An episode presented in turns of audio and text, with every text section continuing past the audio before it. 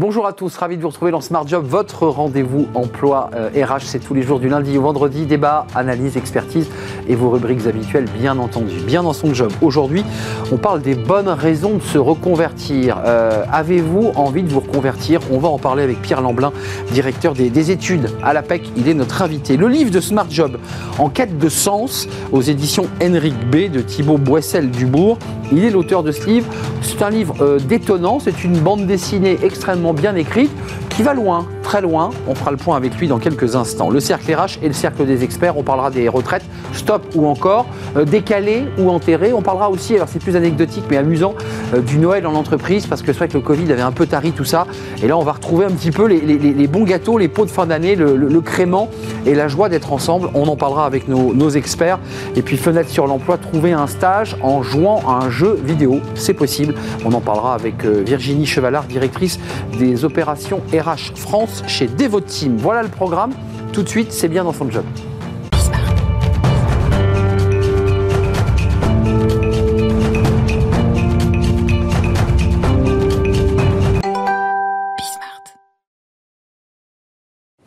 Bien dans son job, on parle avec Pierre Lamblin. Bonjour Pierre. Bonjour. Directeur des études à l'APEC, alors des, des, données et des études, parce que l'APEC est une, une, une, masse de data et d'informations que vous avez évidemment autour de, de ces cadres. Rappelons que c'est un organisme paritaire, l'APEC.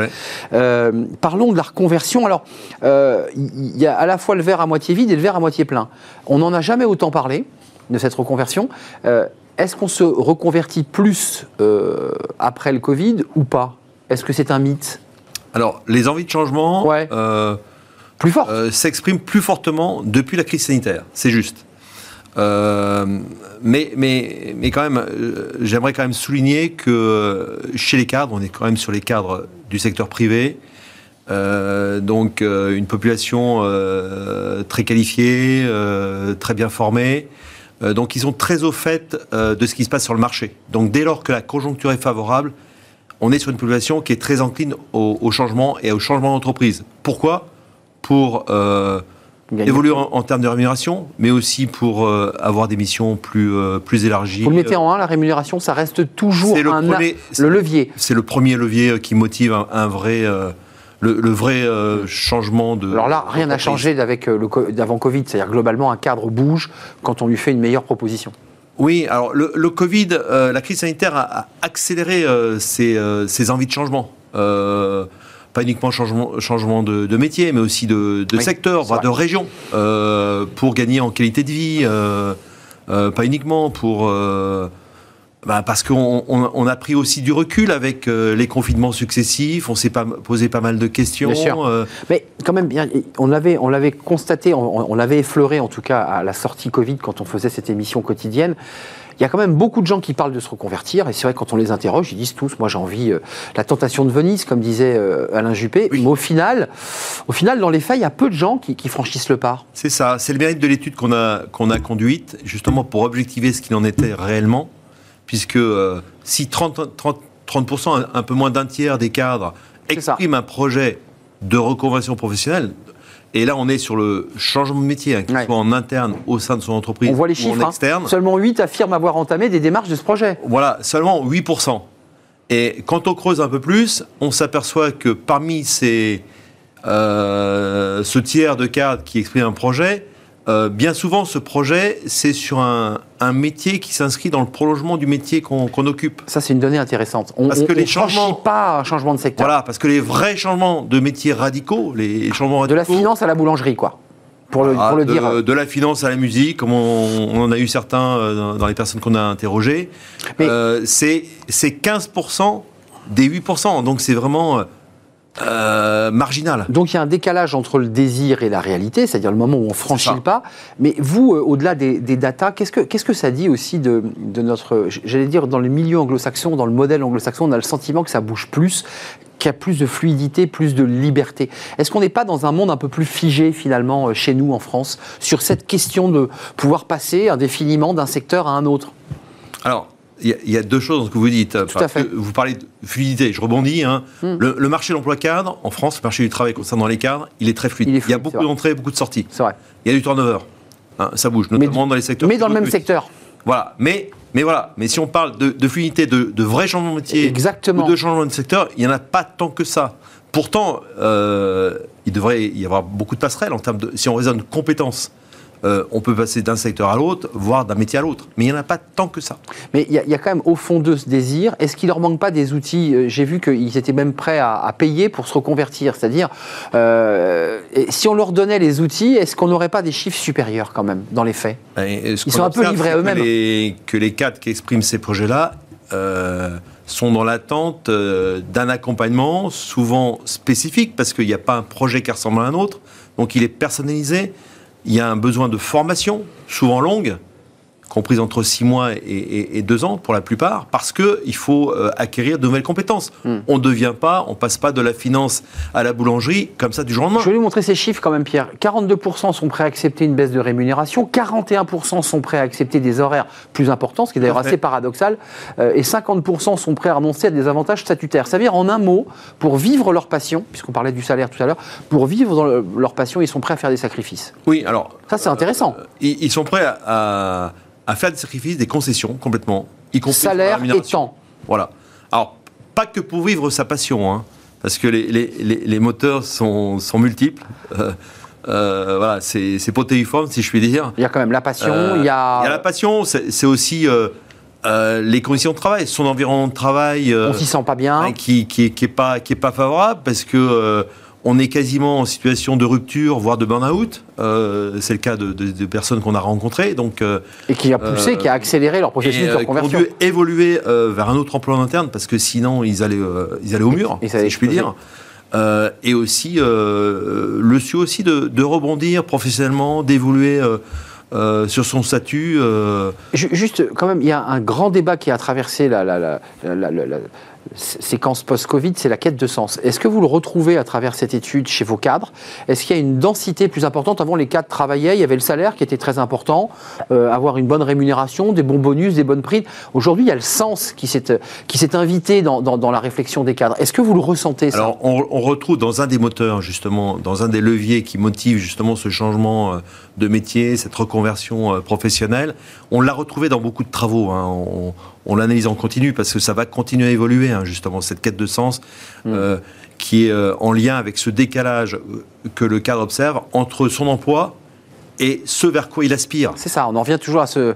Ses aspirations. il a des aspirations et ses profondes. valeurs. Ouais. Et ses valeurs. Mais- et- si on n'adhère pas aux valeurs de l'entreprise parce que l'entreprise n'est pas suffisamment éco-responsable, et ça, c'est un élément qui va devenir de plus en plus important. Ça monte, ça, vous le sentez dans vos datas? Aujourd'hui, parmi les critères euh, jugés essentiels par un, par un candidat pour rejoindre une entreprise qui l'embaucherait, je parle au conditionnel, euh, ce critère-là n'est pas parmi les premiers. Mais il va, il, il Il va monte. monter. Il va monter. Et assez logiquement. Parce que, parce que la transition écologique, elle s'installe de partout. Donc le sens s'est invité et commence à prendre une place de plus importante Voilà. dans, la, dans le processus de, de reconversion d'un cadre. Voilà. Alors, le, le- le sens, il a plusieurs, il a plusieurs dimensions. J'évoque euh, l'éco-responsabilité, enfin, Hmm. tout ce qui tourne autour de Le bien-être. logique, mais le bien-être, é- Évidemment. é- é- évidemment, mais aussi euh, son, son utilité dans ce, qu'on- dans ce que l'on fait. On le fait pourquoi? Donc, euh, et, c'est là où peut s'installer un, sentiment de- d'ennui, de, lassitude euh, dans l'emploi occupé par le cadre et ce désir de faire autre chose. Évidemment. Merci Pierre Lamblin à découvrir cette étude qui est euh, effectivement passionnante et d'ailleurs qui est le fruit euh, des datas, des données que vous avez et qui vous permettent d'avoir une vision des vrais tableaux de bord. Et vous reviendrez si vous le souhaitez régulièrement. Ben, merci euh, vous. nous faire partager vos, vos études. Là, aujourd'hui, c'était les, les cadres, vous l'aurez compris, leur désir ou pas d'ailleurs, enfin leur désir concret ou pas de se reconvertir. Merci d'être venu, Pierre, directeur des études à l'APEC. Le livre de Smart Job, bah, c'est tout de suite et on va accueillir un, un auteur. Restez avec nous, Pierre, ne bougez pas. On va accueillir un, un auteur. Euh, vous allez voir, il est décapant, c'est moins que l'on puisse dire.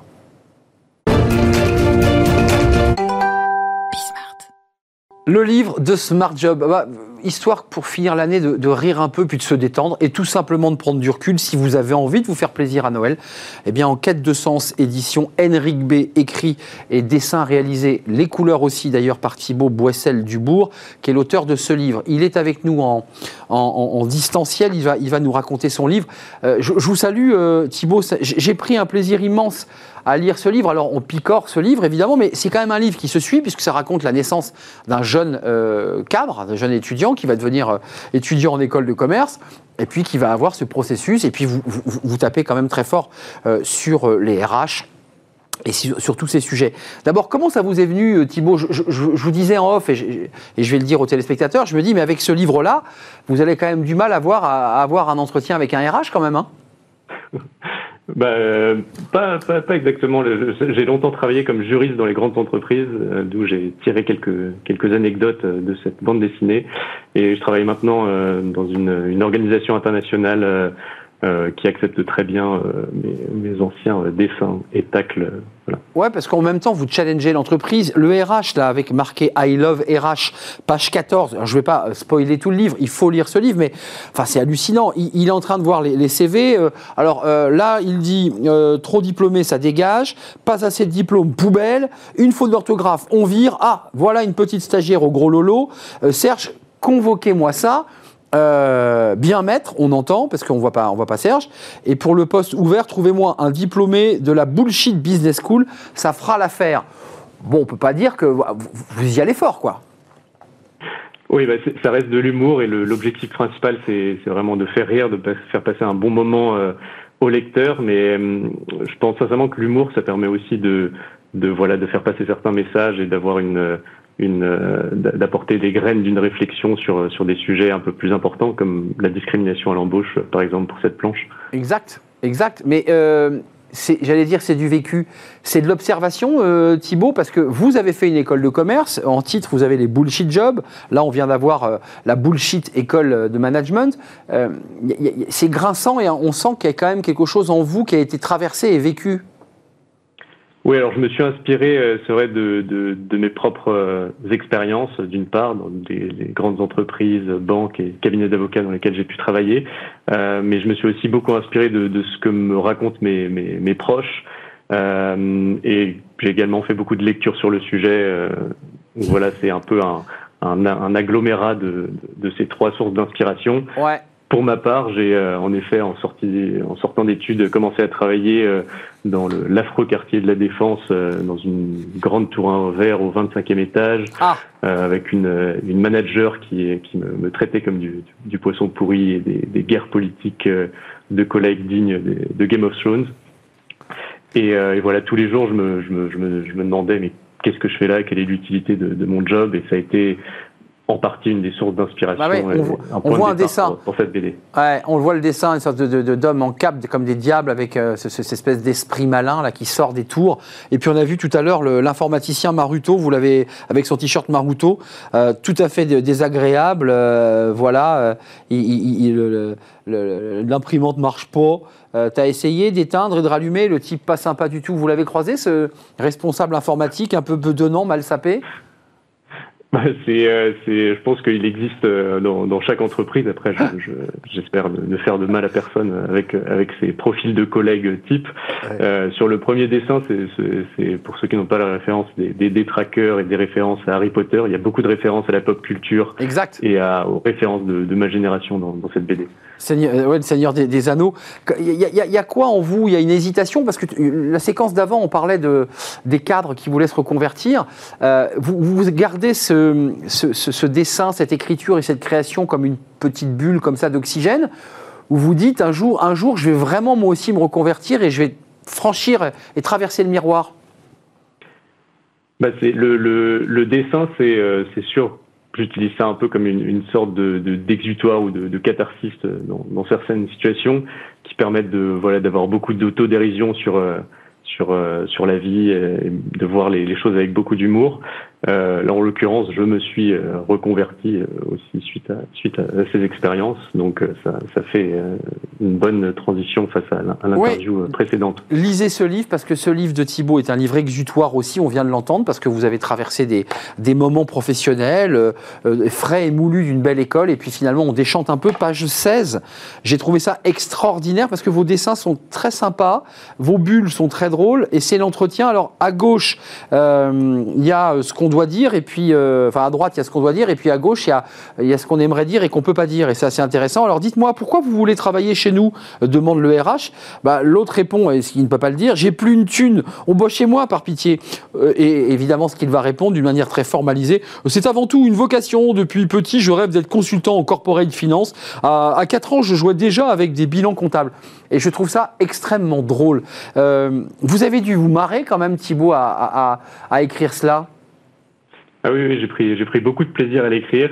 Euh, et c'est vrai que c'est ce que je trouve fascinant avec le dessin et la BD, c'est que ça permet de dire beaucoup de choses en utilisant, euh, par exemple, des, des graphes ici, euh, de, des, des, schémas dans dans d'autres planches, et avec une petite expression de visage, euh, une bulle silencieuse, ça permet de, voilà de, de dire beaucoup plus de choses qu'en un long texte.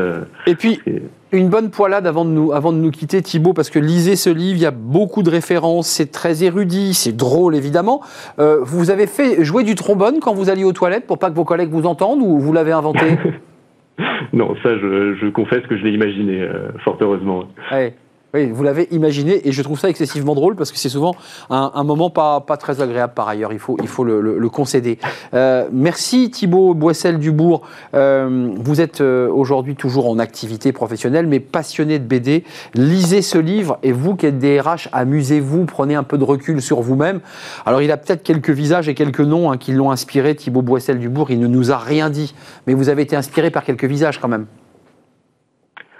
Oh, c'est un, un, mix entre euh, l'inspiration de, de, mes, de, mes, expériences précédentes et euh, beaucoup d'imagination aussi. Euh, je pense que personne ne peut se reconnaître dans, dans, dans cette BD. Ouais, vous n'avez pas de, risque, pas de risque juridique. Merci Thibaut Boissel-Dubourg. Faites-vous plaisir. Tiens, un petit cadeau de Noël, offrez-le à votre père, à votre ami, à votre collègue de bureau, à votre N plus 1. Tiens, ça c'est un très beau cadeau à offrir à son N plus 1, à condition de bien s'entendre avec son N plus 1, évidemment. merci à vous, édition Henrik B. Édition. On fait une courte pause après le livre de Smart Job, le dernier livre de l'année 2022.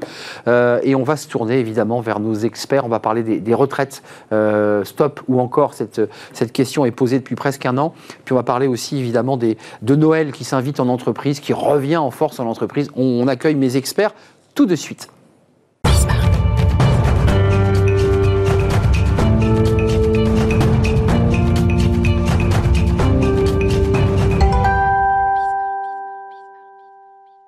Le cercle RH et les experts, les experts pour la dernière émission de, l'année 2022. Euh, je vous les présente. Olivia Copin est avec nous. Bonjour Olivia, fondatrice du cabinet Juste Business, enseignante au, CELDA, au CELSA, ravie de vous accueillir.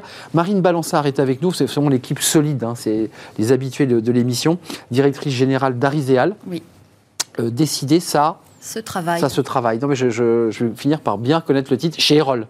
Absolument. C'est votre livre. Et Stéphane Marchand, rédacteur en chef pour l'écho, délégué général de l'Institut du capitalisme responsable, et qui vient faire écho d'ailleurs à votre couvre, Stéphane, de Pour l'écho, les cinq défis du commerce vert avec un, énorme bateau de container, euh, mais qui sort de la fumée verte. C'est ça? Bah écoutez, oui. Ça n'existe pas, ça, c'est un montage. Ça n'existe pas encore, encore que de, faire des, de, faire des bateaux verts au niveau du transport, ça arrivera un jour. Hein. Ça existe déjà. Avec des voiles. Il y a des cargos à voiles, donc euh, c'est possible. C'est pas encore tout à fait au point. C'est ça, en tout cas pour transporter autant de marchandises. Oui. Revenons en France, euh, les retraites. Alors, je ne sais pas comment vous avez vécu ce, ce pas de deux, mais nous voilà repartis dans. C'était le 15 décembre. Et là, on avait quand même la fumée blanche qui devait sortir. Et puis, patatras, le président lui-même, en personne, s'est exprimé en disant que c'était beaucoup plus judicieux de redécaler tout ça au 15 janvier. Euh, peut-être me trompais-je sur le. Au 10. Euh, au 10, au 10 janvier, euh, Stéphane. Comment vous avez réagi Tiens, Stéphane, vous avez la parole? Vous dites quoi? On est en train de, de se moquer des Français On enterre la réforme ou on se donne un peu d'air? Alors je me mets à la place d'un Français euh, qui n'est pas journaliste et je me dis que peut-être que ça lui est indifférent de savoir que l'on annonce la réforme le 10 janvier au lieu du 15 décembre. Vu le contexte. Mais euh, de fait, on peut parfois se demander si, euh, si le duo Emmanuel Macron-Elisabeth Borne est parfaitement huilé sur ce sujet précis. Et puis on peut se poser une question plus difficile. quelle est aujourd'hui la force de conviction politique d'Emmanuel Macron? J'ai l'impression qu'elle est un peu émoussée. Clairement. Que ses convictions sont un peu émoussées et que, alors évidemment... Il euh, s'accroche à cette réforme Il s'accroche à cette réforme parce qu'il a toujours dit que c'était le pivot du macronisme. Euh, voilà, alors de renoncer au pivot du macronisme n'est pas facile pour Emmanuel Macron, je le conçois, mais euh, il va peut-être falloir le faire quand même. Vous en pensez quoi, Marine Balançard bah, Écoutez, je suis d'accord avec Stéphane. C'est un pivot effrité. Oui, mais déjà la vie de couple, c'est pas facile. Donc euh, la vie de couple Macron-Borne, c'est pas facile. Ça marche pas très bien. C'est, bah, ils ont deux styles euh, très différents. Euh, Macron est assez personnel et Elisabeth Borne est plutôt dans la concertation à outrance. Donc il me semble que c'est elle qui a demandé un report ou qui a obtenu de décaler ça à janvier. Est-ce que la réalité, c'est que au sein de la majorité parlementaire et, j'y allais dire même presque au sein des Français, la réforme ne passe pas? Et on va parler des syndicats parce que eux, évidemment, affûtent leurs armes pour la rentrée. Mais la réforme ne passe pas. Déjà, euh, le tour de force, c'est de se mettre tous les syndicats à dos. C'est ce que vient de réussir Macron, c'est 100%. Et ça fait longtemps qu'il euh, hum. ne s'était pas mis tous les syndicats bien vrai. à dos pour la réforme des retraites. Donc c'est un, oui, c'est un champ de braise. Euh, et Elisabeth Borne va risquer son poste, hein, ça c'est très clair. Donc elle est dans l'ultra négociation et dans l'ultra prudence. Et dans le même temps, elle a un fusil derrière le dos. C'est Emmanuel Macron qui dit c'est ça avant l'été. Et c'est le pivot de mon deuxième quinquennat c'est euh, donc l'assurance chômage et, euh, et, la retraite. Olivia, vous en pensez quoi? Parce que c'est vrai qu'on voit effectivement des distorsions euh, presque de positionnement idéologique entre Elisabeth Borne et, Macron. Et puis, je, rebascule sur les syndicats. Il n'y a jamais eu autant d'unité syndicale avec des mots forts. Ça a commencé par François Omril de la CFE, c'est du foutage de gueule. Là, on a la FO avec le nouveau secrétaire général qui dit bah, nous, on est prêt à y aller, hein. on va aller se battre. On utilise le mot se battre tout ça n'annonce rien de bon quand même. Oui, effectivement, euh, bah, pour Emmanuel Macron, on est euh, dans la stratégie ni-ni, c'est-à-dire qu'il faut ni céder ni s'imposer, donc c'est difficile hein, de trouver le, juste, milieu. Après, effectivement, par rapport à cette séquence-là, euh, je pense que l'idée, c'est vraiment d'anticiper tout blocage de la France à la veille aussi des, fêtes de Noël. Si le, débat des retraites ne passionne pas tous les Français, en tout cas, ce qui est sûr, c'est que l'exécutif ne veut pas d'une France bloquée la, veille, la, veille des fêtes, donc je pense que ça joue aussi. En, tous les cas, euh, reporter ça euh, euh, début janvier, bon, on retrouvera les mêmes, la même équation du problème. Quoi.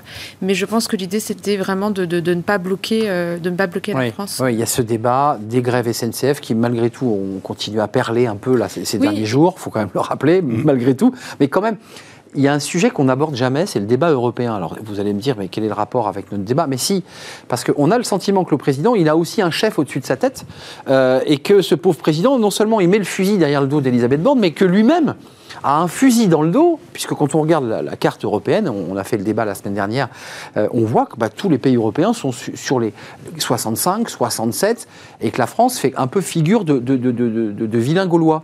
C'est l'Europe, en fait, qui nous impose ces règles. Alors, je ne sais pas si elle peut les imposer complètement, mais vous avez raison. Elle nous incite. Elle nous incite beaucoup. Et puis, il y a plein de pays où c'est déjà à 65 et ça pose aucun problème. Parce que dans les pays où c'est à 65, il y a également des exceptions. Et les gens qui euh, ont connu certaines conditions, certaines difficultés pendant leur carrière, voient cette durée modifiée. Donc, il y a, un côté totem en France, mm. un côté euh, affrontement stérile. Mais ça vous inquiète quand même parce que la rentrée sociale, on nous a évoqué des coupures de courant. Alors le président a rétro-pédalé euh, assez rapidement pour pas effrayer les salariés et les Français. Euh, et on a une rentrée sociale qu'on nous prépare, qu'on nous annonce, on nous prépare mentalement à l'idée que les manifestations vont avoir lieu. Au même moment, euh, on a une inflation qui va continuer à grimper parce qu'elle ne s'est pas arrêtée. C'est pas du tout bon de faire une réforme dans ce contexte. Enfin, je sais pas, c'est très, c'est très anxiogène et dangereux. Oui, mais le problème, c'est vrai, mais on est dans un contexte anxiogène et, compliqué depuis déjà 2-3 ans. Donc, euh, euh, effectivement. Oui, vous dites que ça ne va pas changer grand-chose. non, mais Après le Covid, les retraites. On disait la même chose en septembre. On s'attendait tous à une rentrée euh, puis finalement, attendue. Finalement, voilà. Bon, en janvier, mais là, elle s'annonce quand même. Ça, ça s'annonce compliqué entre la crise énergétique, mais d'autant plus, c'est-à-dire qu'effectivement, déjà d'une, il y a une espèce de cristallisation une enfin, autour de cette réforme des retraites où les, les parties prenantes ne veulent personne ne veut lâcher. Euh, voilà. Et puis, euh, il y a, et puis, du coup, on est aussi dans un contexte où, en fait, euh, c'est le cheval de Troie. Derrière, vous avez la crise énergétique, vous avez beaucoup de, de, secteurs qui sont très tendus. Donc, la crainte de l'exécutif, c'est que finalement, ça prenne feu avec les retraites et puis que derrière, tout s'en Et des défaillances d'entreprises qu'on nous annonce en 2023 qui, qui, sont faibles, mais qui, dont on nous annonce qu'elles vont être terribles. Un, un, mot, Marine Balançard, sur le, le contexte d'une réforme des retraites, parce que le débat qui est posé dans Smart Job, c'est de se dire, et il y a beaucoup d'experts qui le disent, Globalement, euh, sur le, régime de base, il y a, le, déficit s'est réduit. Il y a eu le rapport du corps qui était alarmiste sans, être autant alarmiste que cela. Il y avait encore quelques réserves.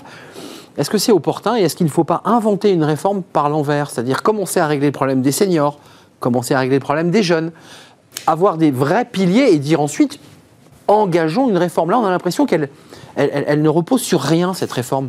Ça, ça, paraît évanescent. Oui, parce que le rapport du corps n'est pas si alarmiste que ça. Je suis d'accord. Euh, on dépense à peu près un peu plus de 13% du PIB en hmm. financement des retraites. Ça peut monter à 14,5, 14,7 d'ici euh, la fin du quinquennat. C'est pas non plus euh, mortel. Donc on, Mais moi, je pense que la façon dont on parle de la réforme des retraites, c'est-à-dire l'âge de départ à la retraite, 65, hein, qui, qui est... c'est agiter le chiffon rouge pour rien. Et tant qu'on on dira aux gens, euh, avec cette réforme, vous allez perdre des choses, c'est-à-dire perdre euh, un âge de départ, euh, entre guillemets, correct à la retraite. Tant qu'on parlera des pertes, on agitera des chiffons rouges. Je hmm. pense que tout le monde aurait intérêt à parler de, des gains et des bénéfices pour chacun d'un départ à la retraite plus tardif, euh, plus de flexibilité au travail, par exemple, plus de liberté ou une façon différente de travailler. Donc repenser le travail. Donc passer en positif, plutôt que de toujours dire vous allez perdre ça, vous allez perdre votre départ à 60 ans. Envenimé par les syndicats qui remettent de l'huile sur le feu. On peut déminer la retraite en faisant des choses simples. Par exemple, la réforme Touraine, c'était assez simple. Bah, certains veulent l'accélérer d'ailleurs. On passe à 43 annuités, euh, voilà personne va s'énerver si on dit 43 annuités. Ce qui revient à peu près au même hein, quand on regarde les choses. Exactement, mais si on en fait une présentation, euh, comment dire, civilisationnelle, forcément, on a une réponse civilisationnelle, et en France, ça veut dire la violence. Euh, civilisationnelle, c'est une petite anecdote pour nous rafraîchir, parce que c'est quand même la dernière émission de, de l'année. Parlons-en. Vous avez tous, dans vos euh, environnements respectifs, des collaborateurs, des entreprises, une machine à café vous allez faire un, pot, euh, un pot de Noël, c'est-à-dire vous allez sortir le, crément, les boudoirs, vous allez sortir les petits fours, les sushis, parce que ça avait disparu tout ça, euh, Covid. vous allez le refaire ou pas? Hmm, Je ne sais pas, mais je, vous sens hésitante. oui, oui, parce que c'est très hypocrite en fait, surtout que. Euh, ah, vous dites pas de chance, merde. J'ai un pot de fin d'année. Voilà, on peut dire un pot de fin d'année et surtout, euh, non mais ça peut correspondre par contre à un besoin de célébration. Si on reprend la pyramide de Maslow et les besoins des collaborateurs, dans les besoins des personnes, il y a le besoin de célébrer, d'appartenir et de faire des choses ensemble qui sont un peu en dehors du travail pour être ensemble et ça peut créer beaucoup de joie, ça peut créer aussi la possibilité de voir ses collaborateurs d'une autre façon. C'est vrai, bah, c'est le cas de le dire, oui. Voilà. Avec trois verres de crément, on les voit plus pareil. J'observe dans tout ce que je vois, puisque je forme pas mal de managers, que c'est très prisé et ce sont des moments très heureux. Donc on ne se moque pas de ce, de ce, petit pot de fin d'année qui, euh, qui, resserre les liens, qui nous permet de discuter d'autre chose que de, que de corporate. Ça, a progressé, hein, c'est une étude mhm. CAPA, c'est pour ça que je vous cite ce... Vous, vous, y croyez Vous aimez ce moment de partage et de convivialité? Certains, ils vont à reculons. Oui, mais je pense que ceux qui les critiquent aiment bien le critiquer aussi. Donc si on retire... Voilà, il y a très français ça. Il y a un côté très tradition, c'est-à-dire que si dans une boîte vous décidez de ne pas faire de, petites fêtes de Noël, vous êtes sûr que les, personnes ne vont pas comprendre pourquoi? Alors par contre, quand elle a lieu, c'est sympa de pouvoir dire oui, mais à quoi ça sert, etc. En tout cas, on a quand même trois années où les gens ont, moins l'habitude de travailler ensemble. Il y a eu le télétravail. Euh, effectivement, il y a, ça, ça va pas. C'est pas une soirée qui va révolutionner euh, le rapport mm. au travail, les, problèmes de management, etc. Mais ce qui est intéressant, c'est euh, de s'entretenir avec avec ses collègues d'une autre manière. parler un peu d'autre chose. Et puis parler d'autre chose. Et puis je pense qu'il faut le voir aussi, euh, la société, elle est comme, enfin l'entreprise, elle est comme la société. Je ne sais pas si vous avez vu cette année, mais les, les, festivités autour de, de, Noël sont arrivées très vite parce mm. qu'on est quand même dans un climat qui est assez morose entre mm. la crise énergétique. Illumination, pas illumination. a été quand même assez sous tension. Donc, euh, eh bien, comme euh, bah, l'entreprise comme le citoyen, voilà, on a besoin de ces moments un petit peu de, et, et, encore une fois, je ne veux pas faire le, journaliste mainstream, mais on ne nous annonce pas une année 2023 folichonne, folichonne quand même, hein, puisqu'on on nous présente quand même des défaillances, une inflation, euh, des risques de coupure de courant et donc des enjeux sur l'emploi, enfin, et, des crises sociales. Euh, enfin, c'est ça hein, qu'on nous prédit. Euh, Autant boire un bon coup fin 2022, non? Il y avait des défaillances. On avait annoncé des défaillances pendant le Covid. Non, elles n'ont pas eu lieu. Elles n'ont pas eu lieu. c'est assez bizarre quand même qu'elles n'aient pas eu lieu. Mais vrai. De fait, elles n'ont pas eu lieu. la trésorerie a tenu. Elle a tenu à cause des prêts, notamment. Mais les prêts un jour seront remboursés, donc attention, prudence. On est dans les remboursements. Mais là, cette fois-ci, on se retrouve devant quelque chose de beaucoup plus tangible, qui est l'électricité. Il, y a des, entreprises qui sont en train de mourir. Les entreprises de boulangerie. Il paraît qu'il y a une boulangerie euh, qui ferme tous les jours ou tous les deux jours en France en ce moment. Mm. Tous les gens qui fabriquent du verre, et c'est beaucoup de gens, euh, ont énormément de mal à le. À Duralex, euh, l'ami de Marine Balançard, hein, qui, avait réagi d'ailleurs à l'issue des propos de Marine Balançard et qui était venu réagir sur notre plateau, euh, qui sont en situation très tendue. Donc 2023, profitons-en en 2022, c'est ce que vous nous dites, parce qu'il y en a des indicateurs qui nous, qui nous font dire que, et le Covid, je, ne l'ai pas dit pour pas non plus charger, revient doucement cet hiver. Espérons qu'au cours de 2023, la guerre en Ukraine s'achèvera. Espérons, espérons parce que quand même beaucoup des choses qui aujourd'hui sont liées à cela. Nous affectent sont liées à ça absolument. Euh, avant de nous quitter, on a on a 12 métiers. Alors je ne sais pas si vous allez vous, vous retrouver dans ces dans ces 12 métiers, euh, les 12 jobs en or euh, que les entreprises vont s'arracher. Ça c'est une étude qui est, qui, est, sortie chez Robert Walters. Alors est-ce que si je vous dis data scientist, Marine, ça vous dit quelque chose? Oui, c'est d'accord. Bon, ben. la data, oui. Ok, donc ça c'est le métier qui donne du sens aux chiffres, oui. Métier qui cartonne. Métier qui cartonne. Souvent ce sont des jeunes aussi qui sortent d'école, qui font très diplômés.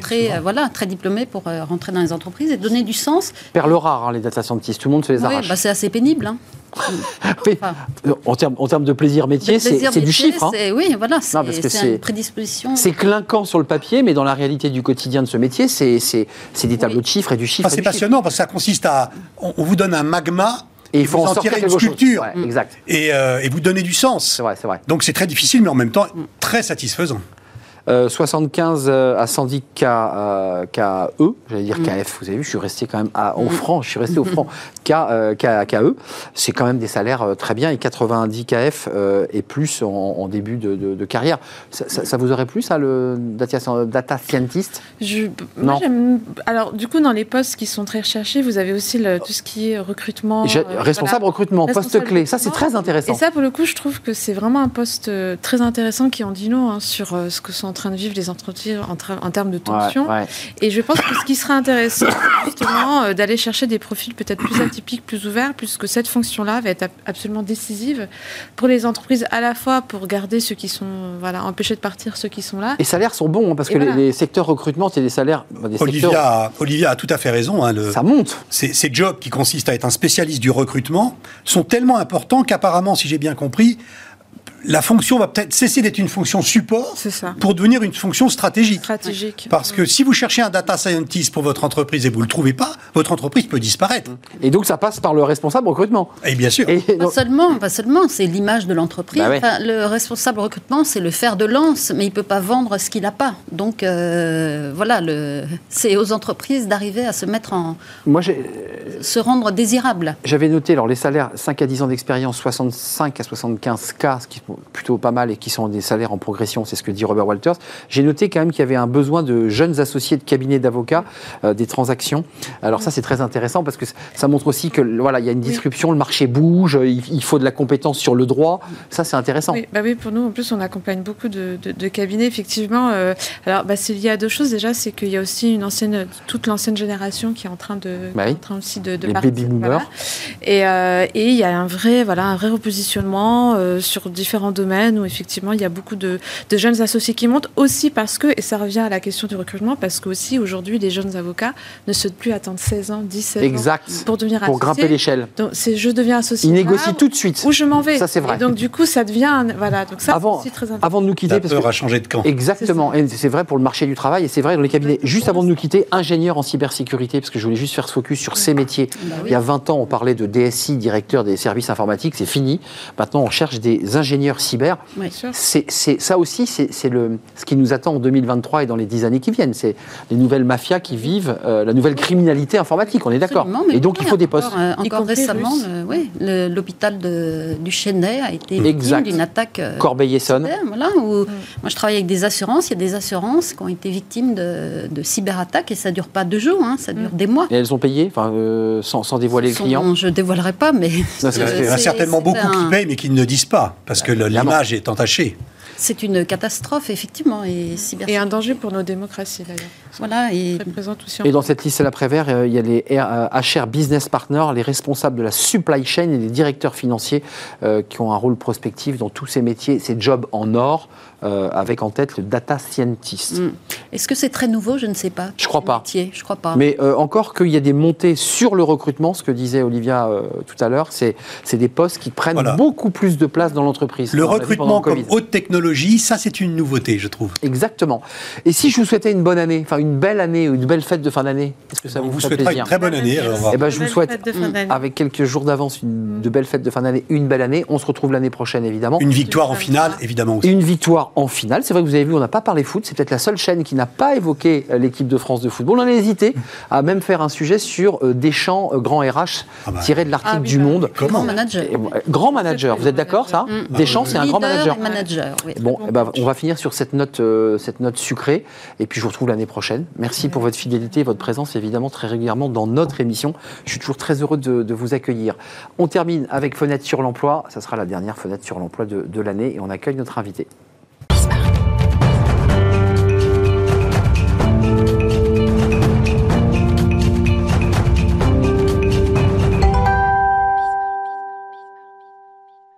Trouver euh, dans Fenêtre sur l'emploi, euh, trouver un emploi grâce à des jeux vidéo ou trouver un stage, euh, on en parle avec Virginie Chevalard. Bonjour Virginie. Bonjour. On est ravi de vous accueillir, directrice des opérations RH France chez Devoteam. 4000 collaborateurs en France. 4000 en France, 10 000 dans le monde, dans une vingtaine de pays en, en Europe et au Moyen-Orient. Alors, pour situer, c'est une entreprise de l'IT.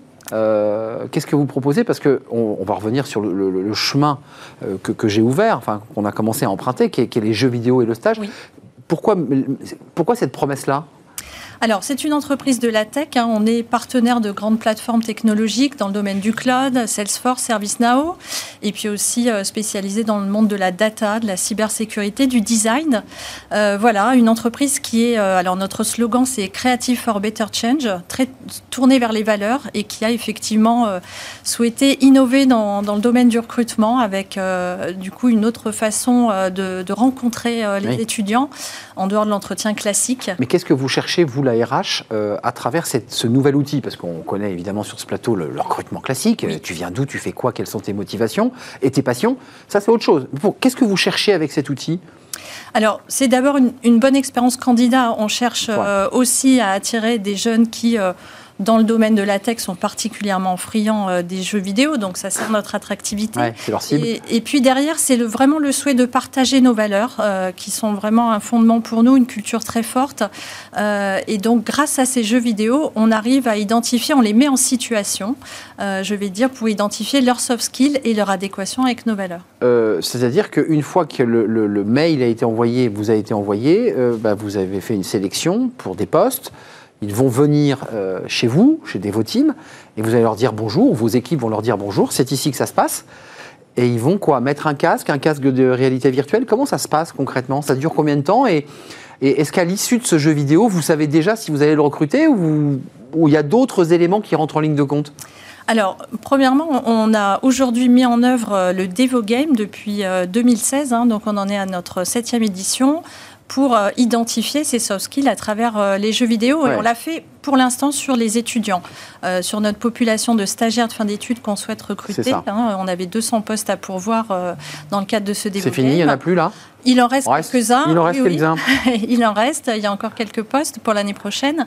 Euh, et donc, on est en train de réfléchir plus globalement comment généraliser les jeux vidéo dans, en mode de recrutement plus classique et de l'étendre. Mais pour l'instant, notre expérience euh, porte sur les stagiaires. Les stagiaires, mais qu'importe, euh, quels sont les éléments, les critères que vous sélectionnez? Et qui- ou- les critères qui seront discriminatoires au sens où ils ne Hmm. seront pas, euh, ils ne seront pas pris Qu'est- Qu'est-ce qui ressort? Vous avez une petite feuille Alors- qui, qui, qu'on vous dit, bah là, il était très rapide, pas assez rapide, il n'a pas été assez généreux. Comment ça marche? Alors, comment ça marche? En fait, on a baigné les étudiants dans un environnement ludique, hein, dans des salles de gaming. D'accord. Euh, voilà, et on a... C'est un parcours en fait. hein. Exactement. Ouais. Et quand je vous disais, on les a mis en situation, c'est que grâce au jeu, on a pu voir leur adéquation avec nos valeurs. Alors, si je prends nos cinq valeurs, par exemple l'ambition, euh, voilà, on va voir si la personne donne le meilleur de soi. On a aussi une valeur du respect qui est très très forte chez Devoteam. Dans des On situations de jeu, donc. Exactement. Quelle est la culture de l'humilité que peut avoir euh, le candidat euh, Et puis, on a aussi des jeux d'équipe. On les fait jouer à des jeux d'équipe et on regarde aussi le rapport qu'ils ont euh, avec leurs coéquipiers,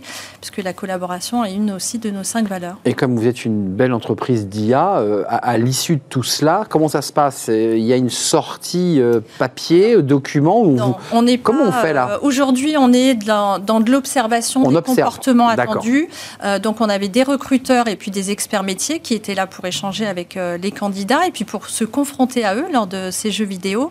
Mais on n'a pas, on n'est pas rentré dans un système aujourd'hui outillé, euh, c'est une réflexion que nous avons à plus long terme. Je ne veux pas euh, faire d'humour, mais encore mm. une fois, je, on peut s'autoriser un pas de côté. On avait tout à l'heure un auteur dans le livre de Smart Job qui, sort un livre sur la quête de sens, où à travers tous ces dessins très drôles et un peu disruptifs, il évoquait le, responsable informatique un peu bedonnant, t-shirt trop court avec écrit Maruto, pas très aimable.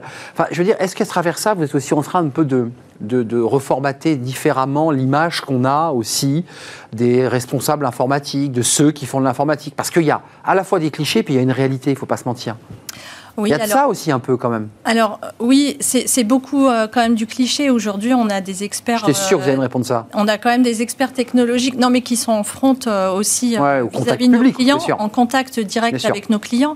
Donc cette dimension soft skill, elle est fondamentale. voilà, et, leur agilité, leur, leur autonomie, etc. Virginie, au bout de ce parcours, parce qu'on a bien compris que c'était pas uniquement un siège, un jeu et, un, et, un, et des, joysticks, il y a vraiment un parcours et observé par des professionnels Mm. Euh, des métiers et du recrutement. J'imagine que vous passez aussi euh, une tête pour aller voir comment ça se passe. Euh, comment ça se passe à l'issue de tout ça il a, fini son parcours, ce, stagiaire? Alors, et on va, vous lui parlez. Il a, parce que ce qui est toujours dur dans un entretien, c'est qu'on n'a pas de restitution. On ne sait pas pourquoi mm. on n'a pas été pris. Alors, l'objectif, c'est de créer la rencontre, d'observer et, de pouvoir échanger en direct avec nos experts, c'est-à-dire de, faire euh, un entretien, mais qui va être complètement informel, puisqu'on est dans, l'échange, euh, dans cet environnement très ludique. Et puis, bien souvent, effectivement, on les revoit à l'issue euh, du Devo Game. On a refait des entretiens complémentaires pour vraiment. Donc, ils ont un retour. aussi le, contenu du poste sur lequel ils vont être positionnés. Donc, vous êtes en mesure de lui dire sur cette partie du jeu, euh, on ne vous a pas trouvé suffisamment euh, ouvert, parce que c'est cette question-là aussi, de travailler en équipe. Euh, on a parfois des gens qui sont un peu tournés que vers leur écran, et vous cherchez aussi des gens qui sont aussi ouverts. Exactement, et très directement, on fait un retour et on poursuit avec ceux qui ont, qui ont passé cette première étape. Virginie Chevalard, merci d'être venue nous rendre visite pour nous parler de ce modèle qui n'est pas né hier, 2016. Hein, euh, hein. Oui, depuis 2016. Et, vous le poursuivez et ça a l'air efficace, sinon vous l'auriez arrêté depuis longtemps. Merci, directrice des opérations RH France chez Devoteam, 4000 collaborateurs, 10 000 dans le monde, une belle entreprise d'IT. Merci à vous, merci à vous Virginie. Puis j'en profite d'avoir quelques secondes pour vous souhaiter de très belles fêtes de fin d'année. Euh, restez fidèles évidemment au programme de Listener, profitez bien, reposez-vous. On sera là, nous, avec toute l'équipe.